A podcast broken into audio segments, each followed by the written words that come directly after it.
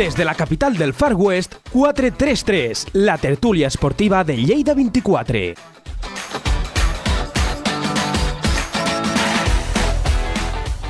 Bones a tots i a totes i benvinguts a un nou episodi de 433, la tertúlia esportiva de Lleida 24. Amb el de sempre, Àngel Lendínez, com estàs? Molt bones, Carlos. Bueno, Avui tenim d'invitat a Miquel Arevalo, invitat del dia d'avui. Com estàs? Bon dia i eh, gràcies per haver-me convidat. I un servidor, que sóc jo, Carlos Roger. Avui repassarem l'actualitat futbolística amb la victòria del Lleida, molt important la victòria del Lleida d'avui, la protesta i victòria de la EM, que va protestar sobre l'Ajuntament, ja en parlarem més endavant, i destaquem els partits de primera catalana amb ahir una notícia d'última hora que va destorotar tot el Ramon Farrús, puguem dir. I també parlarem del postmercat de la Kings League, que ens ho comentarà l'Àngel, de la Final Four de hockey patins, que amb sorpresa, i de bàsquet. Som-hi que l'esport lleidatà i català que no pari mai. 433, l'actualitat esportiva amb accent lleidatà. Cada setmana a lleida24.cat.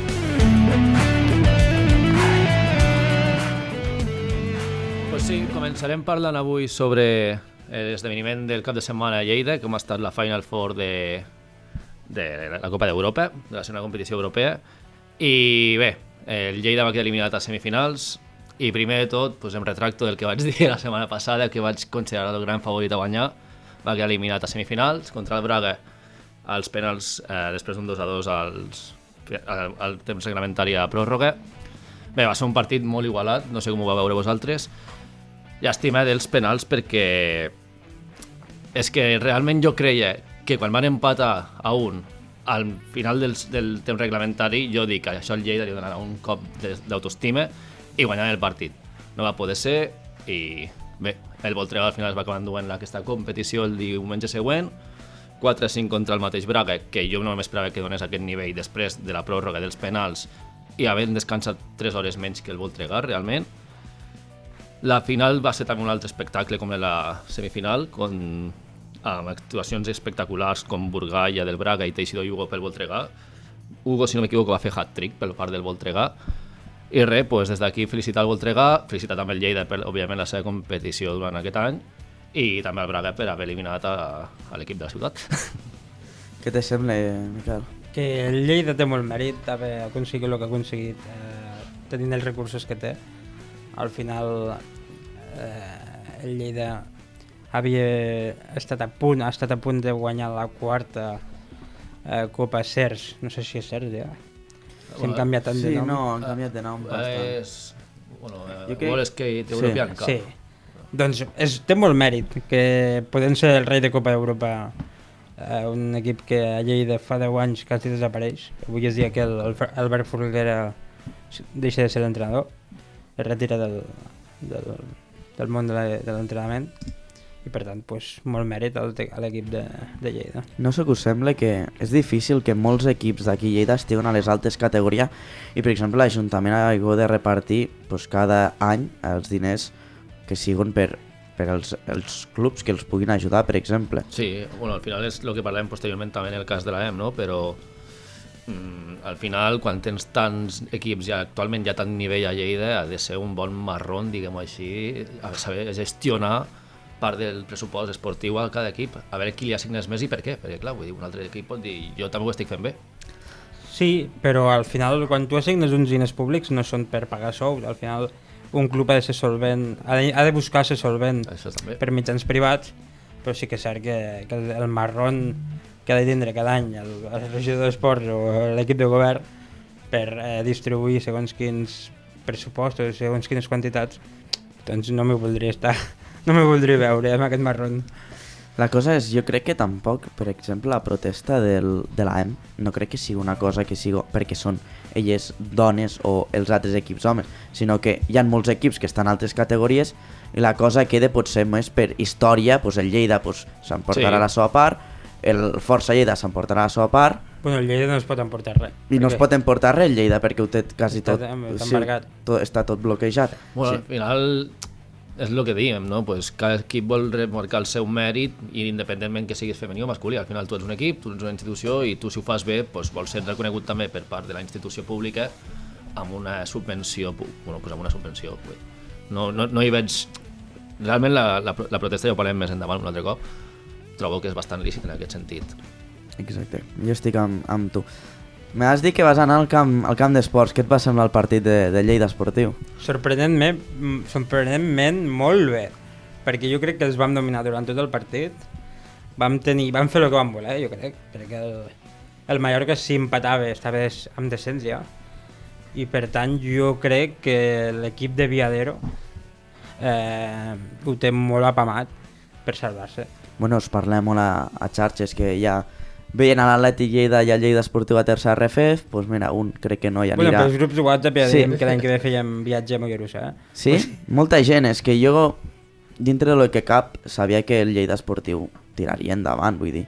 L'equip és el que té i és un equip que té molt bé en base a jugadors i en base a equip. La cosa és que a vegades no, no quaje, no quaje i, i per resultats, dinàmiques i lo que, el problema que tenia el Lleida que eren els gols, no, no entraven i ara entren. Vull dir, la cosa va així, a vegades pots marcar gols, a vegades no i vam veure un partit del Lleida Esportiu que diguem, parlant de totes les línies defensives, línia defensiva a mig camí i la part d'atac, va estar molt bé. No, al final la línia, la línia defensiva no tenim res a dir perquè som un dels equips menys golejats de la categoria i estem en desens ara mateix. Sí, ara estem fora, vull dir, quasi ja estem Jo crec ja que estem fora. pràcticament salvats. Sí. Matemàticament dissabte, Mm. diumenge podem estar salvats. Sí, perquè al Si final guanyem a Badalona, Hauríem de guanyar Badalona un rival 100%, directe, no? que llavors... hem de fer marea blava a Badalona. Sí, una altra de l'autobús de, de l'afició que li hauríem de donar les gràcies aquí públicament, que va a cada partit que dius, vaya Men- viatge. Menja, menja les illes. Sí, sí, menja les illes Bueno, Estem que preparant ja- una flota de,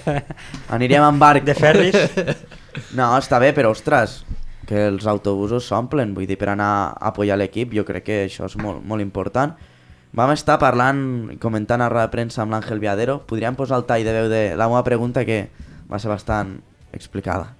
Buenas, mister. Eh, el juego de 5 de 5 defensas a lo largo del partido pueden recurrir problemas por falta de, atacantes, de falta de jugadores de mediocampistas y por el cansancio. Eh, puede llegar que el equipo se cierre, pueden llegar pues, que los equipos avancen líneas.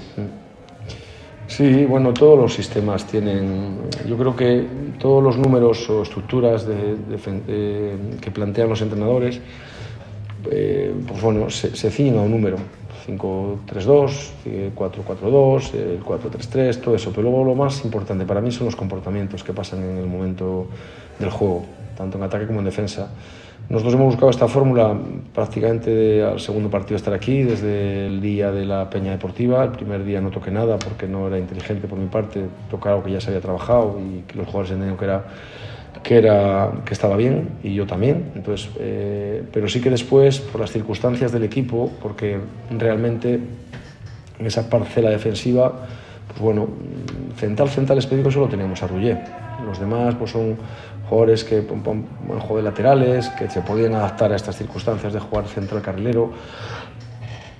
Entonces tuvimos que reinventarnos y adaptar a, a- a diferentes comportamientos. A día de hoy, como bien dices, es un sistema depende de lo que hagas, pues bueno, tienes que defender muy hundido o no. Nosotros tratamos de defender muy altos y eh, bueno, tratamos de llevar también al rival a las zonas donde estamos muy protegidos. Somos un equipo que defiende siempre corriendo para adelante, que para mí es muy importante. Cuando hay equipos que empiezan a correr para atrás, son, suelen ser malos síntomas. Cuando robas ves, ves el juego muy de cara, con muchos, muchos jugadores que tienen la limpieza de ver la portería contraria o el campo contrario mm, de una manera muy fácil, porque no las percibes o no recibes de espaldas. Y creo que eso nos está viniendo bien. Creo que también tenemos un control y un dominio del juego ofensivo también importante. Bueno, al final es decidir qué herramientas tienes en tu equipo, qué, qué características tienes, los, tienes en tus manos de la plantilla y sacar el, el mejor rendimiento que, que puedes. Yo no soy muy de, de- de hablar solo. es- es- para mí lo más importante son los comportamientos que tiene el equipo y a nivel defensivo creo que es un equipo que presiona o hace diferentes trabajos defensivos en función de dónde está la pelota o dónde tiene la pelota el rival. Y en ataque estoy contento porque creo que el equipo cada vez hace más cosas, cada vez genera más ocasiones. Yo calculo que en los minutos, al minuto 20 hemos tenido ya, no sé si cuatro o cinco ocasiones de gol. Y se han ido dando más ocasiones en el partido. Entonces, bueno, eh, va de esto al final, de ser bueno defensivamente y de en ataque tener también recursos que te permitan acercarte al gol. Molt bé, Eh, és una pregunta que està molt interessant perquè a mi me- m'estranyava aquesta defensa de 5 al llarg de, de tot el partit, més que res per preocupació que l'equip no s'esfonsés i amb la falta de cansanci, per exemple, de- o Xuli, que estan supercansats, no, no tingués aquesta zona de, ostres, sortir endavant, alçar les línies, això és el que em preocupava i això és el que li vaig voler preguntar. Què us sembla la defensa 5 a Batres? Eh, bé, eh, jo sempre he pensat que quan juguem amb defensa de 5 som molt solvents a darrere, però com bé comentàvem abans, mentre escoltàvem l'entrenador, tenim un l'eix central del, del mig del camp del, del Lleida se cansa molt. Vull dir, perquè les transicions eh, de l'Alfa i de qui jugava? Nani. Nani. Nani, Nani ha de fer un, un, un, Recorregut un recorregut llarg. molt llarg. Alfa no tant, perquè Alfa se queda al mig, però Nani sí que baixa perquè per inèrcia és lateral esquerra i baixa fins a baix. Clar. I es cansa molt. I això Agüero ho pateix molt perquè li faltava un company al costat. Sí. Jo, jo pensava que era Damià, quan va arribar al Lleida pensava que seria el seu company, però no funciona. No sé què ha passat. No, I- però jo, havia partits que sí que funcionava, vull dir. Ara el que m'ha passat a mi, jo que trobava que el mig camp estava com mig buit. Vull dir que veia que Agüero treia aigües i Quadri el van canviar perquè és que està cansadíssim. Quadri se fon, al minut 70 se fon, però perquè, perquè ho dona tot, Sí, és, un, és una persona que és un destroyer i ho deixa tot al camp i al 70, igual que Xuli. Xuli fot uns sprints i es mata a dalt, però el pobret meu pues, no li arriben pilotes perquè és el que dèiem, Agüero necessita algú més al mig camp. A mi em fa molta gràcia de Xuli, que era el minut 75, que el vaig veure jo, va al banquí a buscar aigua i treu així l'aigua de... No puc més, no puc més ja. I és que és normal, vull dir, Sí, sí, jo sí. per mi una cosa que a vegades passa amb Ángel Viaderos que allarga molts els canvis i això pot fer que el ritme de joc baixi bastant. Crec que el Pues primer sort- canvi és al minut 80. Sort que s'acabi ja la temporada, que queden tres partits. bueno, va perquè haver la- canvis a, a la primera, bueno, durant el descans, eh? Sí, però és que, per exemple, el- Lleida té una plantilla curta, això no li Sí, vaig sí. voler Bueno, preguntar. va, va entrar Toni Vicente, Sí, que va ser que quan vaig marxar jo. Bueno, a vegades passa. La cosa és que, per exemple, Pape... Com ho va fer, com ho va fer Toni Vicente? A mi No, Toni Vicente sempre m'ha agradat, però és un estil Busquets, vull dir, el ritme no és una cosa que sigui el seu punt fort. Busquets és, Bueno, amb, amb transicions parades, està molt és bé, molt vull dir, bo, és, un, però, és una bueno. persona que et calma el joc, Sí. te'l distribueix molt bé, Exacte. té un control, un passe que no te'l fallarà mai, És el que necessitava el Lleida en aquell moment, una Sí. mica més de... calma. de calma. Baixa, baixa la pilota. Baixa la pilota i, i, i tranquil·litzar. Per exemple, això és el que busquen en Pape, i jo crec que Pape no acaba d'encaixar perquè ha arribat a part tard, Però... però... Porta, porta, un any, porta un any fora dels terrenys de joc i això es nota. Sí, I a més, sí. també sempre ha estat un, un jugador d'aquest estil que tampoc li demanis... Però tampoc no entès el canvi al, a la mitja part, no sé si era qüestió Què va de... ser, Pape, Pape per Toni? No, que no, no, no, no. No, Ivan? no, no. Va canviar Pape Pe- i va entrar Monterde. Ah, Monterde, sí. Va entrar exacte. Monterde. Sí, sí, sí. Bueno, no, per, per, per ajudar a Alfa. Per ajudar Alfa, clarament, això sí, però va canviar... Jo vaig dir, ostres, Pape Que, ara que poc surt... se'n parla d'Alfa. Sí, molt poc, molt poc. Per mi és dels meus jugadors que hi ha al Lleida Esportiu i diguem que és de la cantera, és Sí. d'aquests que han pujat. Jo, jo, jo el vaig veure quan jugava al juvenil a la Bordeta, M'han dit que era una un locura. fenomen. Era un fenomen, sí, sí. Vull dir, és d'aquests jugadors que té la velocitat, té la, la, vertical, la verticalitat, té I que no aquestes es cansa, coses que és el que dèiem abans. Aquest, per exemple, sí que és dels que veig que podria fotre 90 minuts seguits més, o sigui, són 80, i el tio diria, pues, pues fica-me un altre. no. No, no, sí, sí, i a més crec que anava com una mena d'espadra pel ginoll i el tio anava, segueix, segueix. És d'aquests jugadors que necessites a vegades que t'allarguen el que és el, els temps i el que parlem, que el Lleida té una plantilla molt curta, vull dir. Sí. Sí, perquè al final el mercat d'hivern van marxar... Van, menjar, van marxar molts Les, jugadors. les, els experiments amb gasiosa que deia jo, Sí. Tiagos i companyia, i al final, pues, Bueno, Tiago jo crec també que estava allà, vull dir... Jo Sí. crec que no se li va donar tampoc l'oportunitat, No. perquè jo crec que era un, era un noi molt bo. La cosa és que no va encaixar mai. Jo el veia als entrenaments, Miquel... no, ja entenia, dic no entenia el joc d'Europa, jo crec. No l'entenia, però per exemple era un, era un que anava molt fort, anava Sí, molt... sí, sí, vull sí. dir, en parlant de temes defensius, era un, un noi que baixava molt, que apretava molt, era com un Luis Suárez, estava molt fort, te baixava les pilotes, però molt fort. Quina comparació, eh? Diguem, diguem d'estils de Ah, joc, no diguem que- tampoc de qualitat, No. sinó el- l'estil que buscava una mica la semblança. Parlant del Lleida, jo crec que hauríem de parlar una mica també de primera catalana, que molt interessant eh, la victòria del Mollerussa, que ja es consolida líder amb la derrota de l'Atlètic Lleida. 5 a 1 durant el Turó de la Peira, jo crec que partidàs, m'han dit de, amb Genís Soldevila i, a- i Adrià dels sempre allà donant el peu al canyó i Turo folla, fora. Què us sembla? Mm, per mi és una decisió precipitada. Sí, sí que hem parlat abans fora de, fora de l'estudi que al final pues, demostra també que una mica no hi ha un projecte a futur de l'Atlètic Lleida, perquè sí, òbviament has perdut dos partits i has empatat un en els tres últims, però és que estàs tercer, ui, ara mateix estàs entre els tres primers classificats de primera catalana, havent pogut disputar el lideratge la setmana passada precisament contra Mollerussa, que ho parlàvem. Llavors, no entenc molt bé que ha estat aquesta decisió tan sobtada. 12 punts en joc. Eh, Mollerussa 4 del Rubí. I el Rubí ha de jugar contra l'Atlètic Lleida. És que, i, I a la vegada és que te queden els playoffs, si no classifiques directament, o sigui que... Jo us dic una cosa. No, no, no hi ha playoff. Ah, no, No, no, no, no. No, no, el se'n primer van a Superliga. ja el primer Ah, puja directe i que els altres se'n van a playoff. Clar, Però jo diré una cosa. Lo de Turull ja feia molt temps que ho volien fer. Sigo per plantilla i sigo perquè la Junta ja estava cansada. Lo que el van aguantar, i et diré una cosa, per moltes coses i crec que per favors. Però Ui, ui, ui. no, no, però...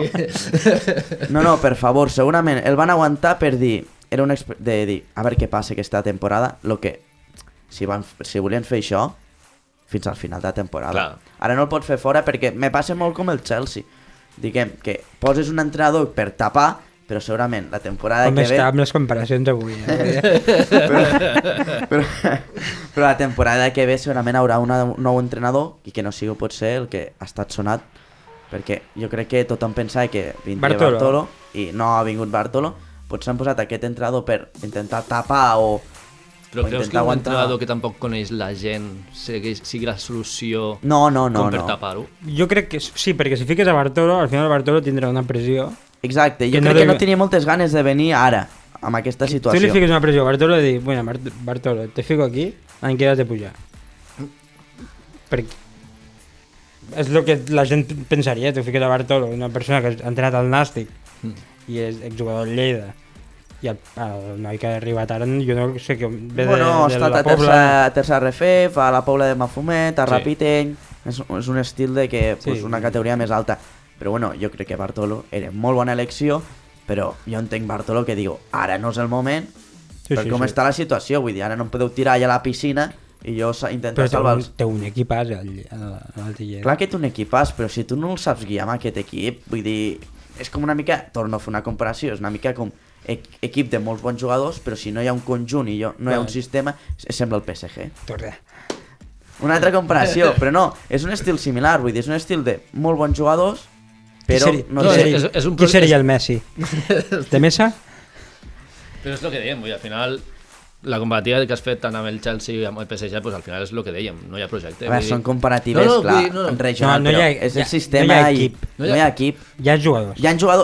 Hi ha- hi ha- hi ha hi ha. Hi ha. Hi ha. Exacte, per, hi ha, per hi, això ha, la hi, ha, hi ha comparativa. bons jugadors, però si no saps com gestionar aquest club, pues el projecte, per molt que siguin bons jugadors, no tirarà endavant. El més important, i és una cosa que es veu al Mollerussa, i és molt difícil, perquè allà hi ha jugadors molt individuals, com són el Genís i l'Adrià, Però té un entrenador.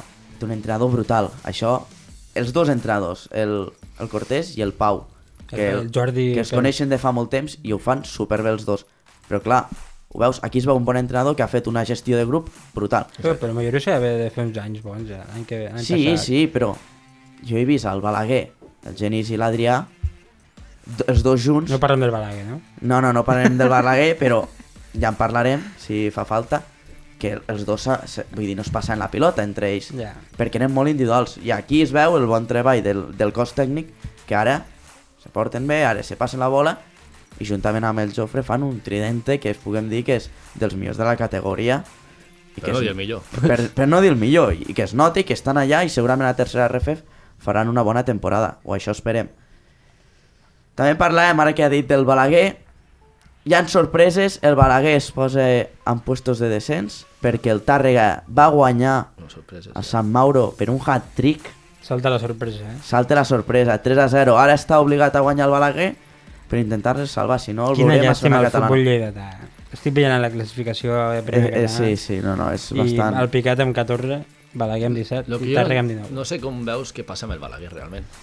Jo crec que amb el Balaguer, vull dir, s'ha anat desmuntant l'equip És que sembla, sembla que hagi de créixer i torna a ba- a baixar. Torna a créixer una miqueta i torna a baixar. I ara... Però és que, per exemple, no hi ha una cosa que diguis tampoc no hi ha una afició, vull dir, Això- sempre, aquesta sempre van els mateixos, Exacte. sempre van els mateixos a veure'l i es veu que el Balaguer, bueno, sí que tenen molta, moltes ganes de pujar, però potser l'equip no està a l'altura de primera catalana i diguem que és un equip que és un sube-baja, vull dir, és d'aquests equips que va, puja, baixa... Faré jo la comparació ara, un Fulham. Sí, puguem dir que és un Fulham, vull dir, puja... Vull dir, està a l'altura de...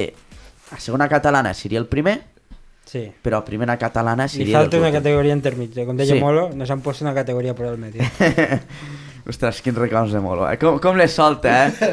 és boníssim, fa zing, zing. No, no, està molt bé, està molt bé. Eh, jo crec que podríem parlar un moment del Força Lleida i Sí. entrem a...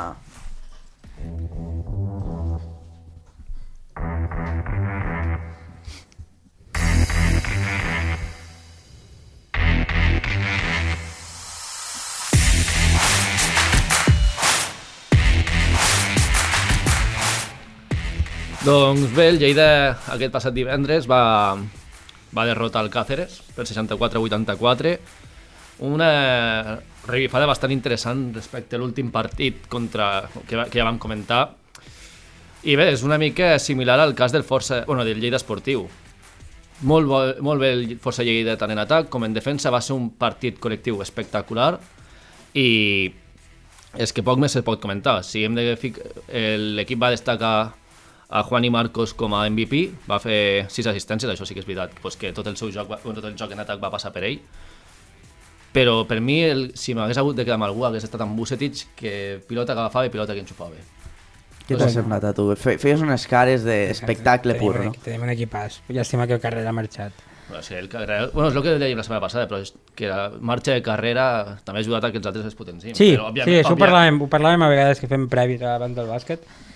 I Carrera volia acaparar molt, o acaparava molts tirs de 3 i tirs de mitja distància, i ara Lobo s'ha sortit beneficiat, jo crec, i Juani també, jo crec que Juani ha de ressorgir de...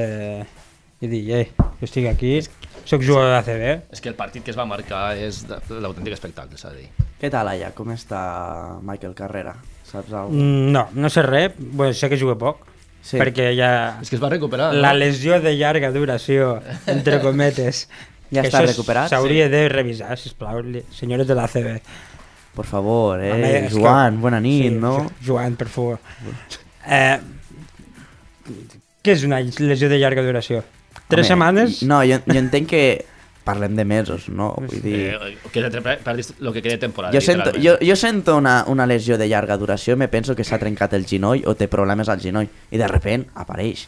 Però vaig veure una història a Instagram molt curiosa de Michael Carrey juntament amb Mirotic, Hòstia. molt xula, però no sé, feia cares com d'enfadat, vull dir, Bueno, és el- que- els emoticons crec- Crec d'enfadat... que porta jugant 3 o 4 minuts. O sigui... És que... Bueno, però la- l'ACB és l'ACB, ja, ja, vull però, dir... Però anava, anava, anava des de titular. Clar, tu t'esperaves realment que hagués jugat tan poc. Jo, Jo, si tu fitxes no, no, no. l'MVP de la, de la Liga de Poro no és per jugar 3 minuts. Exacte, no és per jugar més. Això Però passa bueno, que... vaig llegir que el Movistar el vol. Sí, va, però... Bueno, ja, com fitxi Movistar estudiante de carrera pel playoff, ja, ja sí que... No, ja has de que a veure què li passa, vull dir... Bueno, cuidado amb el Burgos, eh? Que té 3 ex-NBA i se'n parla molt poc. Sí? Hòstia, Tu creus? Un equipàs. Bueno, va, va com un tiro. qui són els ex-NBA que no... Por, espera. Jo ara no me'n recordo, però jo crec que una cosa molt interessant és que la CB és la CB i que sí, que és l'MVP de, de la, la categoria que està a Lleida, però home, és molt difícil perquè allà hi ha el milloret de Però- cada una. però Però no per jugar dos minuts a mi em sembla molt poc també. Realment, un, el millor jugador de segona divisió hauria de ser pràcticament titular a qualsevol equip de mitja taula de, de Sí, primera sí, sí, divisió. sí, totalment. Mm. Però bueno, estem parlant que el seu equip està ja en zones de... de podríem parlar d'Europa i dintre ja Això del sí playoff, veritat. I bueno, s'estan jugant molt. Vull dir, per jugar 3 minuts és molt poc.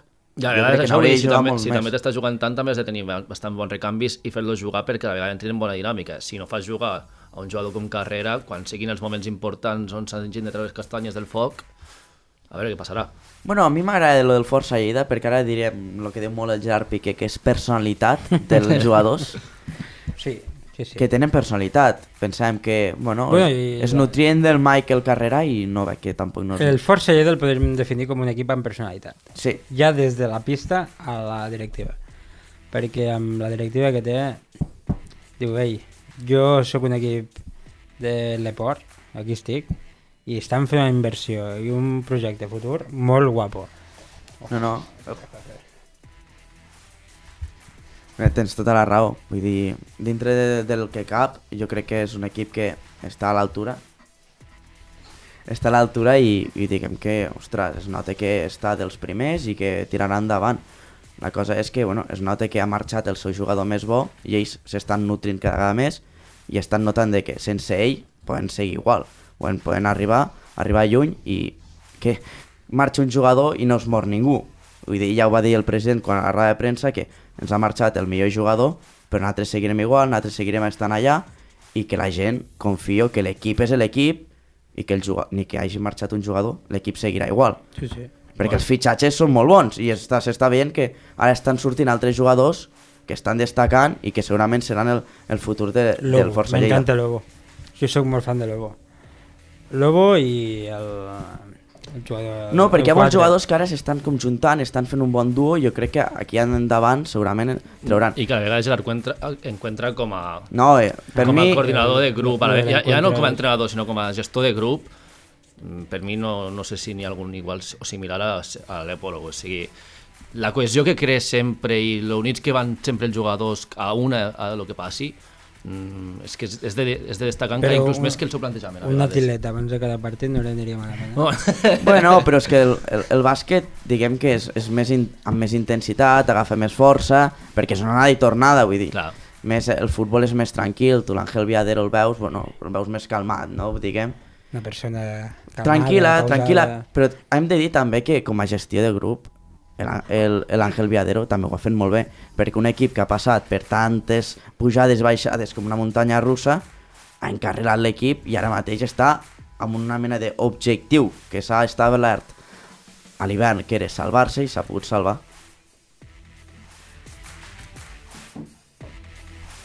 Donem pas... Donem pas que ha arribat, Arribat arribat, ha arribat algú que no ens esperàvem. Sergi Guiu, sorpresa grata que ha aparegut per aquí en aquesta sala i tothom ha fet un, com un silenci. S'ha fet el silenci. Hola a tothom, com esteu? Parlem de l'MVP de l'Aleporo, aquí l'MVP... Quan de- arriben, les emina... Quan arriben les eminències, aquí tots hem Home, de callar. Eh? di dir, diguem que és el titular de comentaristes Jo de sabia que Esportiu. que estàveu gravant el podcast i només eh, parlaré 5 minutets. El que no sabia és que hi havia el Miquel a dins. I quan he vist que està dins he pensat, ja està, ja no, Marxo. ja no hi ha marxa enrere, ara ja m'he vist, ara ja he d'acabar d'entrar de, del tot. No res, venia a saludar, a desitjar-vos molta sort amb aquest eh, projecte. Segon programa. Segon programa, del, sí, sí. Del 433 i, i que us vagi molt bé. A més a més, la, la feina està, està ben feta. Parlàveu d'Àngel Viadero. A mi m'agrada Àngel Viadero. Sí? T'agrada quan li fas les preguntes? Ara m'agradaria fer una, que ens fessis una opinió de, de què tal el Lleida Esportiu, ja que has arribat, almenys deixar el teu granet d'arena. Bé, és evident que la victòria del diumenge passat va ser una victòria importantíssima perquè tornava a tenir una oportunitat de fer una miqueta de marge respecte, sobretot Prat i Alzira, que són els dos equips que, que l'estan perseguint. N'havia desaprofitat diverses d'oportunitats com aquesta. Aquest diumenge no ho va fer. Va guanyar, a més a més, crec que sobretot amb una bona primera part. La segona meitat es va centrar més en defensa, però és que defensa bé. Aquest, aquest dia d'Àngel Villadero defensa molt bé i, a més a més, va tenir sort de defensar guanyant 2 a 0 al final amb aquell gol de, de Gaixes eh, encara queda camí per fer jo crec que si aquest diumenge es guanya a Badalona no serà matemàtic perquè crec que els números no Sí, sí, sortirien sí, jo crec que sí. Eh? depèn del que facin Depèn del Prat. eh, evidentment depèn del que faci el Prat que a més a més és l'últim partit al, al camp d'esports el que jo tinc clar és que si segueix aquesta línia jo crec que a la ciutat esportiva de l'Espanyol a la Dani Jarque tant l'un com l'altre pot ser que ja tingui la feina I podem la parlar de playoff. Es pot somiar? ja saps, Miquel, que jo no ni somio ni parlo de playoff. Em limito a dir que el Lleida està encara eh, més a prop de baix que de dalt. T'agrada la defensa 5, ara que estem parlant i abans? Sí, i a més a més eh, amb diversos jugadors. Mm, Ha anat provant defensa de 5 amb molts jugadors fins al punt de que en van veure una altra estructura aquest, aquest diumenge que és en Monter de fent de central esquerra. Aquesta no l'havíem no l'havíem vist. Un home que en principi fa un, quan va arribar a Lleida es fitxava com a extrem eh, el diumenge van veure jugant eh, al, al centre esquerre d'una defensa Aquesta de carta no l'havíem vist, eh? No, no. Aquesta de Monterde no Això és el problema de, no de, de tindre tres entrenadors a una temporada que els jugadors van una mica marejats Però- en, en diferents ocasions. La de Vall, què tenia?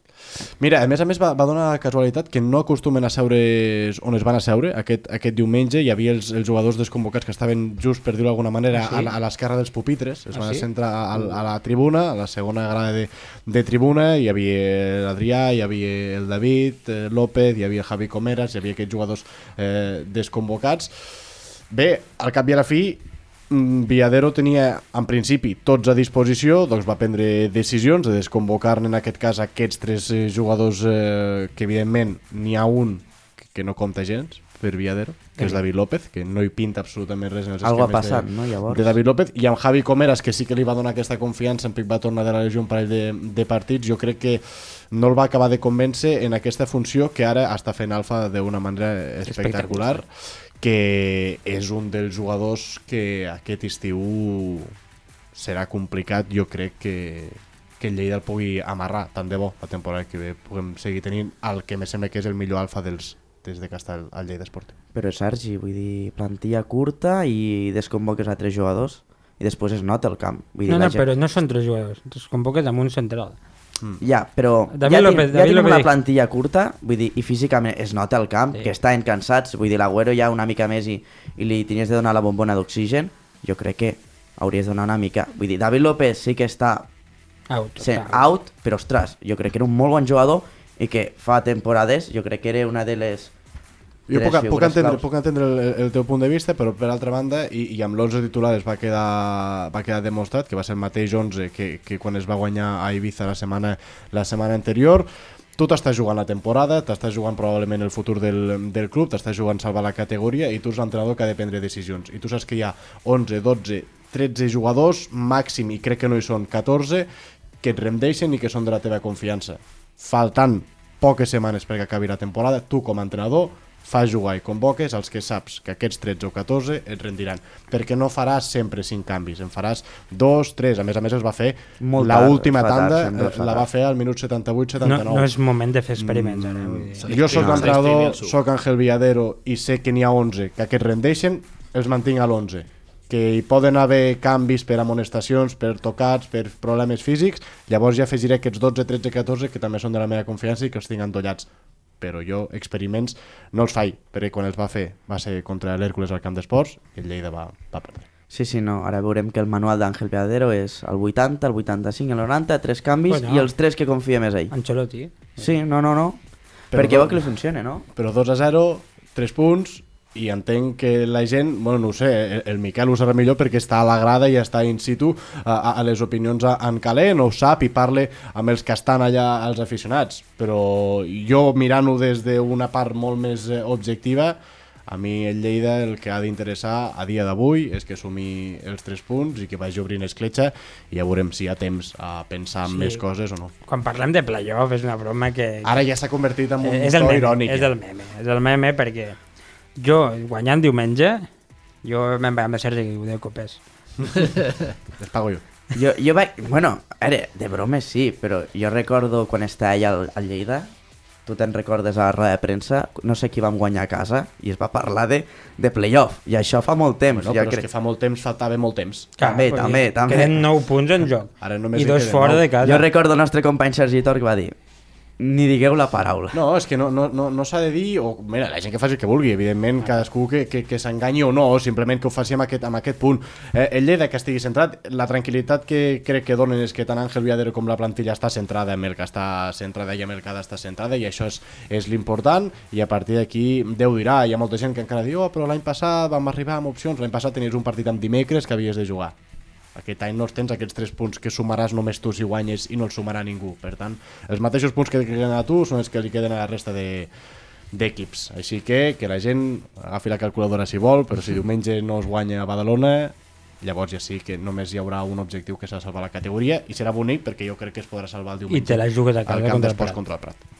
Haurà mercat o aquest estiu tindràs feina, jo crec. Eh? un altre cop projecte de dalt a baix eh, nou i veurem fins en quin punt hi ha, hi ha molts canvis, jo crec que sí que ens anirem a, a més de 10-12 altes i més de 10-12 baixes sí, sí. Eh, perquè hi ha hagut jugadors que crec que han fet una miqueta de cartell per com a mínim tocar alguna porta eh, més interessant en clau classificatòria, en clau projecte i en clau club a dia d'avui. N'hi ha d'altres que potser el que diran és jo no he comptat amb Àngel Viadero, no he comptat aquesta recta final, puc ficar el nom perquè és Ramon Vila, no cal tampoc per exemple eh, enganyar-nos, és un jugador que porta pràcticament tota la segona volta sense, sense jugar, pràcticament no, no ha jugat. en Bueno, tota després del partit de volta. ja no s'ha vist A més. la que va arribar crec que Toni Seligrat ja va dir Iñaki Álvarez Sí, perquè aquest, i- i la, mantenir. la dualitat de la porteria no... No, però no, fico, no he ficat el nom de, de, de Bueno, Ramon però- Vila com podria ficar com molts eres, altres. com Tots David jugadors, López. David López segurament que o li diuen Monterde li segurament alguna cosa també. i buscarà, però bueno, això ja és eh, temes que han d'arribar d'aquí tres setmanes i que jo també crec que hi hauria d'haver molt... hauria de tenir la direcció esportiva del, del club com a mínim que s'assegui i que parli amb Àngel Viadero Sí. i que sigui la primera opció Àngel Viadero crec que seria una aposta eh, interessant a de voler, eh? Àngel Viadero seguir al Lleida Esportiu i quedar-s'hi tota la temporada. Ja sonen noms, no? Per exemple, Alfa, que ara mateix podríem dir que és el mi dels millors jugadors de, de l'equip. Bueno, hi ha un equip que ja fa estius que s'interessa per la situació d'Alfa, que no està gaire lluny de Lleida, eh, i no sé si aquest estiu seguirà interessant sí o no per la situació de- d'Alfa. Eh, no me mireu perquè hasta aquí puedo, puedo ver. Andorra? Mm, L'altre. Jo crec que no, eh? Andorra, però bueno. Me'n vaig. Jo m'agradaria fer L'última. última pregunta, va. Ja que UAU va informar de- d'una cosa que al final va acabar passant, Mm, m'agradaria saber què, què va passar amb Turo. I, i aquesta sorpresa que pensàvem que tothom era Bartolo i ha canviat de... Mira, eh, just m'enganxes que a la que us diga Déu a vosaltres truco a Xavi Bartolo. Ah, Eh, i, a, i bueno, no volia fer la, la, la, la promo en un programa com el, com el vostre, però ja, mira, el mateix dia, avui també dimarts que és quan surt el vostre programa, el meu, parlarem amb Xavi Bartolo perquè ens expliqui què és el que, el que ha passat a l'Atlètic Lleida i per què eh, la destitució de Josep Maria Turull i quin és ara, a dia d'avui, el futur i l'objectiu més immediat de l'Atlètic Lleida, que crec que una segona posició, Copa del Rei, ascensos, descensos compensats... mm, Si l'Atlètic Lleida queda segon, l'estiu també serà interessant a Lleida. crec que t'ha semblat bé la, la destitució en aquest moment de l'Atlètic Lleida o t'ha semblat una mica precipitat dintre de lo que cap? Ho dic abans d'escoltar Xavi Bartolo i abans de conèixer de primera mà la, el, el club, eh? però jo sí que tinc la sensació de que des del club el que volien o tenien la sensació ells és que s'havia de remoure una miqueta l'avispé, de que havien de fer algun canvi per reactivar eh, sobretot l'estat anímic de, de la plantilla, que potser les dues derrotes consecutives, sobretot la del Mollerussa, les va deixar, la va deixar completament eh, tocada, i l'altre punt de vista és, ostres, queden 5-6 partits, mm, seguim apostant per Josep Maria Turull i a l'estiu Déu, Déu dirà. Aquest és l'altre punt de vista. Qui pren les decisions a l'Atlètic Lleida s'ha decantat cap a una i a partir d'aquí, doncs, al- d'aquí 5-6 setmanes eh, se li donarà la raó o no en aquesta, en aquesta decisió. Jo el que me comentava una mica que és una mica el sistema de Chelsea de tapar el foradet ara i després fer un bon projecte amb el nou entrenador, Sí no? que és cert que a la, a la vegada que tu destitueixes a un entrenador i, i en fiques un altre, també pot haver mm, la, la sensació de, de fer més gran el problema. No? Eh, quan, quan tu fas fora un entrenador, la realitat de la Tilleda ja la sabia la gent. Sabia que la cosa no estava anant bé aquestes últimes setmanes i que la derrota contra el Mollerussa havia estat un cau tècnic pràcticament a l'equip de Josep Maria Turull. Llavors, quan tu com a club destitueixes a un entrenador, ostres, eh, demostres que hi ha un problema, no? ho fas públic que hi ha un problema i nosaltres volem solucionar d'aquesta manera. Ja et dic, eh, jo, Sergi Guiu, no sóc ningú per dir si ho han fet bé o, o no, si aconsegueixen una segona posició, jo crec que el Mollerussa va com un tiro ja a, tercera, a tercera RFF. Si aconsegueixen la segona posició, doncs potser serà una decisió encertada. Si aquesta figura eh, no acaba capgirant la, la situació, doncs potser se'ls dirà us heu precipitat i potser amb Josep Maria Trulla haguéssiu pogut lluitar per una segona plaça. D'aquí 5-6 setmanes eh, ho descobrirem. Moltíssimes gràcies, Vinga, nois, va. va Adéu-siau. Adéu, jefe.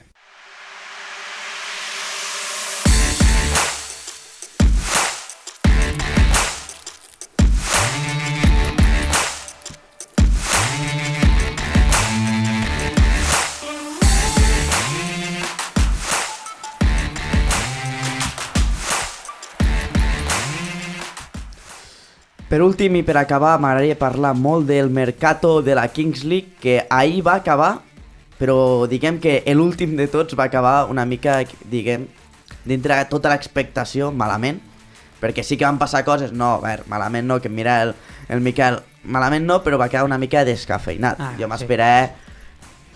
Diguem, és que jo crec que es va fer una mica llarg el mercat i tot el que esperàvem el primer dia m'hagués encantat que hagués passat l'últim perquè van fer això de volien allargar, imagina't, fer aquests És que- fitxatges és que- a última Però hora. no quedava ningú ja. És que quatre, És que no- no és queda ningú. És que quatre jornades de mercat al final descafeïne. I la, ja la segona ja em va semblar una mica suau, però dius, encara hi va haver alguna altra bomba. Però que a la vegada també puguis anunciar els fitxatges, perquè la gràcia teòricament és que els fitxatges s'anunciessin el dia de mercato, el dilluns. Que es poguessin Ah, anunciar ja, durant ja, tota ja, la ja. setmana, clar, treia el factor sorpresa. I és que al final és el que dèiem, vull dir, és que no quedava ningú No ahí. queda ningú. No queda ningú, no, no. Equips Per com el, Mosto, no queda ningú. com el Móstoles o Un. Troncos i Sayansan, és que a més no, no tenim cap jugador del primer split. No, no, És que ni un. Mostores ahir li va marxar la, la que li quedava. Llur. Exacte. Vuela alto, Llur. Jo, jo ahir vaig veure un missatge molt bo a Instagram que era Franqui, que era l'únic jugador del Rayo Barcelona que quedava viu i posaven el único superviviente. Ha quedat, ha quedat Franqui. Sí, sí, ha quedat molt Franqui bé. i el Frank capità segurament. Home, I un que- jugador sí. que va jugar al Mollerussa, Ah, sí? al tanto, sí, sí. Hòstia. És de Sitges, però està fent INAF aquí a Lleida i va jugar fa dos anys, crec, que al Mollerussa. Vull dir, vaig veure i vaig fer una mica d'investigació. És molt heavy. Jo a vegades el segueixo bastant, ahir no vaig poder, i l'he vist aquest matí una estona abans de vindre al programa, que, que és molt heavy que el barrio, que, que, És que- que el campió actual. campió, ningú defensi la coroneta de campió. És que És molt bé. sol ha quedat un jugador. És, I al final es va fer el meme de, de, del pobre Adri Contreras el primer dia de mercat, que li van prendre, si no m'equivoco, 5 o 6 jugadors. Vull Bueno, dir, però estan sent molt durs també amb ell, perquè diuen ostres, el barri l'estan posant com últim. No, no, I, sí, a- a- I jo in- crec que aquí s'estan equivocant, diu l'Adri, ja tinc el TikTok, no? Ja tinc el TikTok preparat. Independentment de que al final se li va tirar en aquell cas sense motiu, o sigui, era en el sentit de que és l'equip campió i, i, i ja no és que els, com va passar per exemple amb el Kun Agüero que li va fitxar un jugador al, al Perchita per molt que no volgués, que va ser en el cas del Noel si no m'equivoco. La qüestió és que tots els jugadors volien marxar de l'equip en el sentit de que van acceptar les ofertes per sortir de l'equip. Llavors tanta unió que demostrava igual quan va guanyar el títol que som una família això què va quedar realment No, una Però mica final- peseteros, al final no, diguem. Portaven tres mesos, vull dir, és que em fa molta és, que, gràcia. és que això també és l'altre eh, que dir, I tu, no has, tu has firmat un contracte per jugar a Kings League, És no que- per jugar en un equip. Exactament. No, i aquests missatges de hasta luego, eh, heu sigut una família i tot això, sisplau. Que sí, que tres sí, que- mesos, que que, està està, molt molt bé, bé, que està molt perquè bé. dona dintre de lo que cap, també ajuda al cine i a l'espectacle. Clar. Però això s'ha de fer, jo que sé, doncs Leo Messi sí que doncs plorarà perquè són sentiments de veritat. Aquí, bueno, vols fer una mica el paper i si ho comença a fer un, ho faran tots. clar Bueno, perquè el hate també està present, ho hem de parlar, que, que aquest, aquesta competició mou moltíssima gent, amb eh, creadors de continguts molt grans, i quan tu, tu ets molt gran, darrere de ser molt gran també comporta tenir molt hate. I bueno, i a la aquest- vegada que tu també l'has de saber alimentar. Per Exacte. exemple, no sé, si- crec que va ser ahir mateix, ja va haver-hi polèmica entre el Juan Guarnizo i el Gref en el sentit de... Ho he, ho he vist avui. Que també les coses que va dir el Guarnizo em semblen ridícules de titllar de que se'l critique per ser sud-americà. Bueno, sincerament, se'ls critique pot ser per altres coses, però eh, al final ells també han sabut jugar molt amb l'espectacle aquest de fer-se la víctima o fer-se l'heroi, perquè per exemple l'Ibai i el, i el Gerard Romero van allí com si fossin els grans herois de la Lliga, mentre que el Gref i això, el Juan, inclús el Kun, a vegades fan més la pinta com de, dels malvats de la història, per dir-ho d'alguna forma. La gent són molt amics, però han de tindre una cosa clara, que és que estan creant un equip i que han d'espavilar, vull dir, han de tindre el seu entorn i si han de fitxar aquest, ni que sigui el teu amic, l'has de fitxar. Clar. Per el bé del teu equip i pel teu projecte que estàs creant amb aquesta segona temporada. Sí, bueno, i al final, mm, per molt que siguin diners ficticis i al final pues, facis de president també com simbòlic en el sentit aquest de, del paripé, és el que dius, t'ha de preocupar que el, realment l'equip funcioni, perquè si al final jugues partits que no són professionals però que sí que et donen l'audiència i si un equip juga malament potser no, la, la gent no el voldrà veure.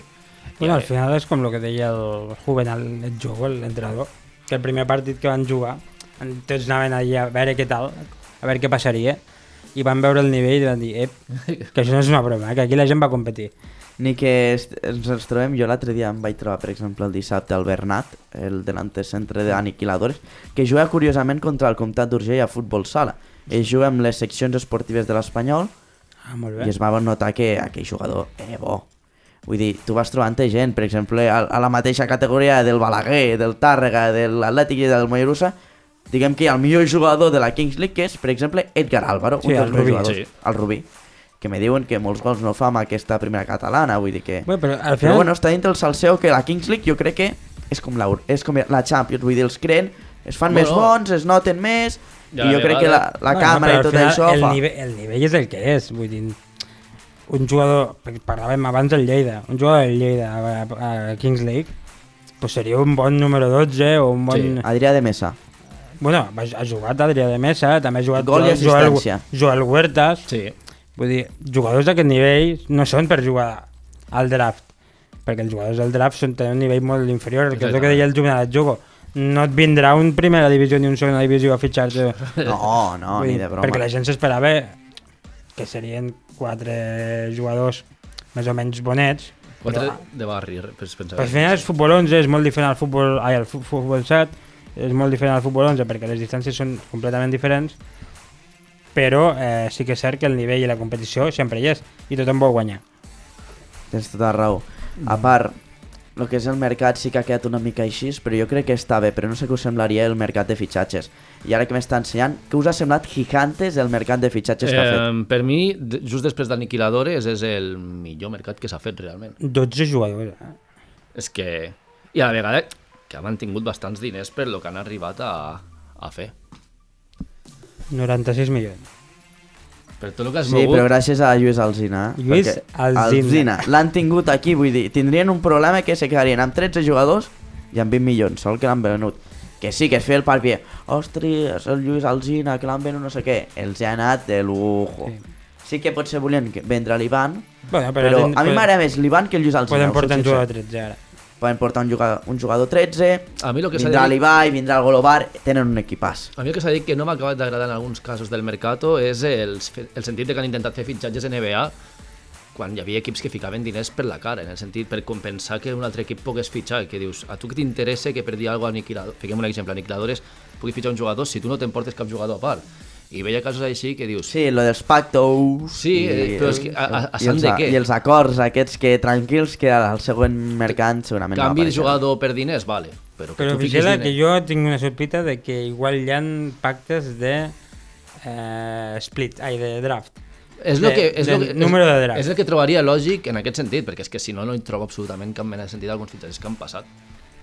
Bueno, jo crec que ja hem fet una bona tertulieta i podríem començar acabant. Moltes gràcies, Miquel Arevalo, que segurament tornaràs a vindre, que Jo estic encantat. ens has deixat al llistó Això alt. és, un- això és una gran, un gran programa i una gran família. O sigui. I moltes gràcies al de sempre, Àngel. Avui no tenim el Marc, però bueno, ja hi serem tots Sí. el pròxim dia.